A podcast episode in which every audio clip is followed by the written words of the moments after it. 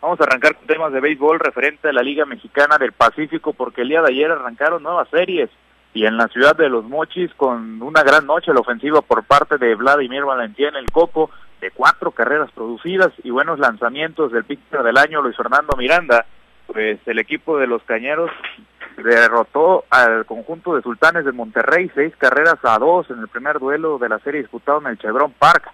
En otros resultados, en otra de las plazas en Mazatlán, Rainel Rosario se quedó con un triple, a un triple de batear el ciclo, mientras que Jorge Flores dio el primer jonrón de la campaña, esto para respaldar el gran picheo de Nico Telas y sus relevos, por supuesto, y de esta manera el equipo de los algoneros se quedaron con su quinta victoria consecutiva al superar 7 por 5 a los Venados de Mazatlán. Y en más resultados, por allá en Jalisco, los Charros se impusieron en contra de Tomateros de Culiacán por marcador final de cuatro carreras a cero. Por cierto, más adelante estaremos hablando de este equipo jalisciense. Y en más resultados, Hermosillo cayó en calidad de visitante 6 por 1 en contra de Mayos. Y los Caballeros Águilas de Mexicali le pegaron en la frontera 3 por 2 a los, a los Yaquis. Referente a la Liga Mexicana de Béisbol, eh, les comparto, amigos del auditorio, que la Asamblea de Presidentes de este circuito veraniego informó que los Charros de Jalisco han sido admitidos en esta Liga Mexicana de Béisbol para la próxima temporada 2024, esto en sustitución del equipo de mariachis de Guadalajara. Los Charros adquirieron a este conjunto de los mariachis que, por supuesto, pues en la pasada campaña, por ahí a los finales del rol regular, pues tuvo bastantes problemas, sobre todo económicos, por ahí con la falta de pago en algunos peloteros.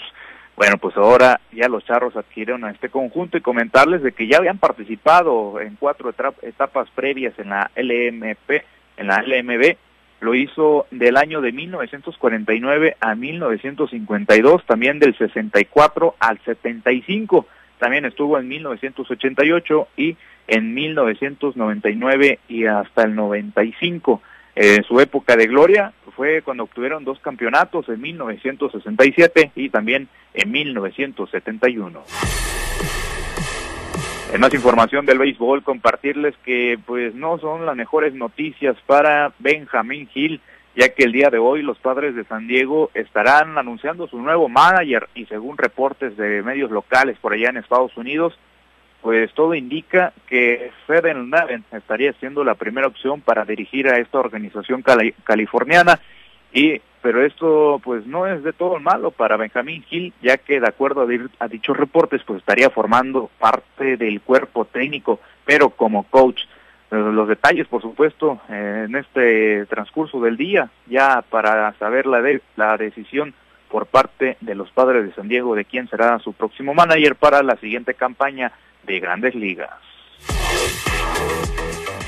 En Canadá, amigos del auditorio, ya tocando temas de boxeo, comentarles que el campeón de peso ligero de, de la Federación de Boxeo de América del Norte, Steven Claggett, pues logró una victoria por decisión unánime en 10 asaltos sobre el mexicano eh, iguasabense Miguel Madueño este martes, el día de ayer, por allá en el Casino Montreal, en Canadá eh, Claggett y Madueño pues estuvieron de cara a cara todo el tiempo, ¿no? Pero al final pues Claggett pues, terminó teniendo el veredicto, veredicto a su favor por tarjetas de 99 a 91 y 99 a 91, otra que pues compartía el mismo resultado y 98 a 92 de esta manera, pues el peleador canadiense defendió su título y también se suma el cinturón vacante internacional de la OMB.